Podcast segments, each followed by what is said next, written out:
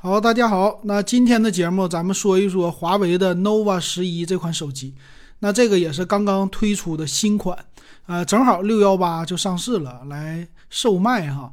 那么这个手机呢，主打的应该就属于青年的手机，而且呢价格很低，两千四百九十九起。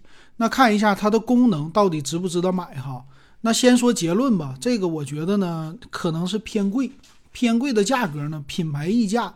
大概是在六百多块钱，那看你的选择了。喜欢性价比的，可能 nova 系列不适合你。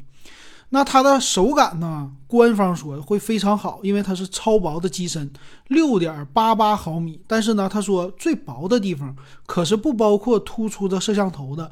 但是呢，轻是一百六十八克，那这个两个加起来拿在手里边非常适合女生，手感特别轻。而且超薄这一点很好。外观方面呢，主打的是叫十一号色，偏绿色的那样的风格，显得比较的高端。也有呢黑色、白色、金色。而且后边的摄像头呢，看起来是三个，肯定摄像头啊在后边有一个两百万像素的。但是呢，它的造型不错啊，属于是不规则的，中间一个大的突出的，两边两个小的摄像头。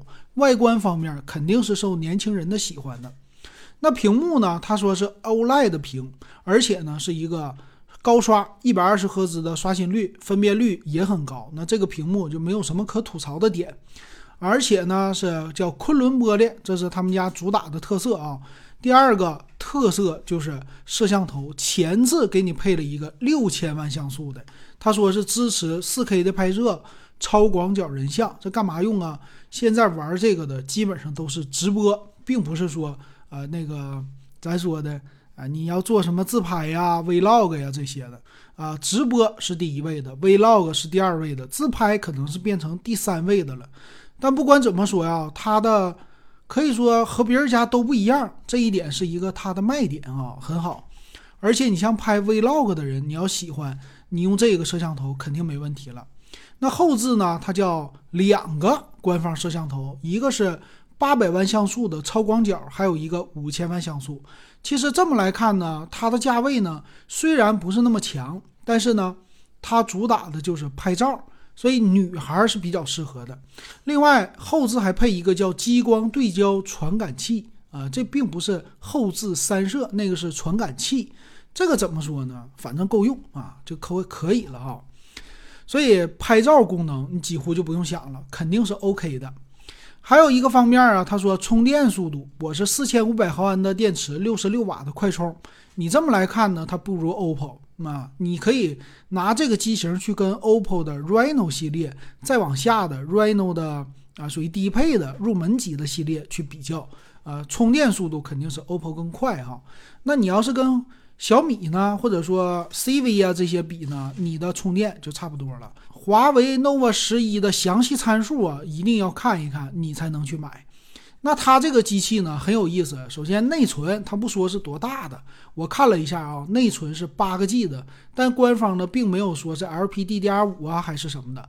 但我估计肯定不能给你太差的。那有人就说了，为什么华为 nova 十一不介绍内存是多大的？啊，也有网友留言了，他说：“你看苹果就没介绍，那我华为为什么要介绍？所以我可以有这个底气跟苹果去对标，那这一点真是非常的厉害。然后呢，处理器用的是骁龙七七八 G，这也就是老金说为啥它可能有一点高溢价啊？咱不能说它不值得买啊，确实高溢价。骁龙七七八 G 啊，现在在别的品牌里一千五六。”一千七八能配到八加二五六，甚至十二加二五六的，但是到了华为 nova 系列呢，它没有啊，就是溢价比较的高了哈。八个 G 的内存只能说够用，而且呢没有五 G 网络，就是四 G 的网络，这个非常的没办法啊。他说呢是叫呃五 G 网络制式主卡不支持副卡，那么支不支持五 G 呢？但是不支持。他说支持五 G 网络制式，但是还是不能用，被锁死了，怎么办呢？没有办法，因为华为品牌下五 G 就是不能推出。呃，屏幕呢是 OLED 屏，高刷的，六点七英寸，呃，二四幺二乘一零八四的分辨率，分辨率是完全够用的。并且支持呢叫屏内指纹解锁，就屏下指纹的呗，侧面指纹就不用了。而且呢 NFC 也有，那你就刷个手机去开车门，这未来是开车门用的啊，并不是刷什么呃公交卡了。所以这个 NFC 呢，以后会更多的手机属于是标配。那内存呢？它用的是八个 G 的存储呢，一百二十八 G、二百五十六 G 的这些版本。呃，摄像头方面很不错了。摄像头呢，后置五千万加八百万，但前置呢是六千万像素。那这个别人家都没有，是他们家的特色。而且后置呢有 LED 的，说是闪光灯、补光灯。前置支持四 K 的摄像，后置摄像头支持叫八 K 的拍照、四 K 的摄像，这完全是够用了。那 WiFi 呢？它是包括了 WiFi 六的，五 G 呢用的是呃这个蓝牙五点二，并没有五 G 的网络啊，算是够用吧啊，就别 不敢说别的，呃，华为就没办法。六十六瓦的快充，四千五百毫安的电池，充满呢，它官方说三十一分钟，那也是够用的，而且主打轻薄，重量呢一百六十八克，厚度六点八八毫米，是完全足够用的。那么看售价了，咱们说它的高溢价哈在哪里？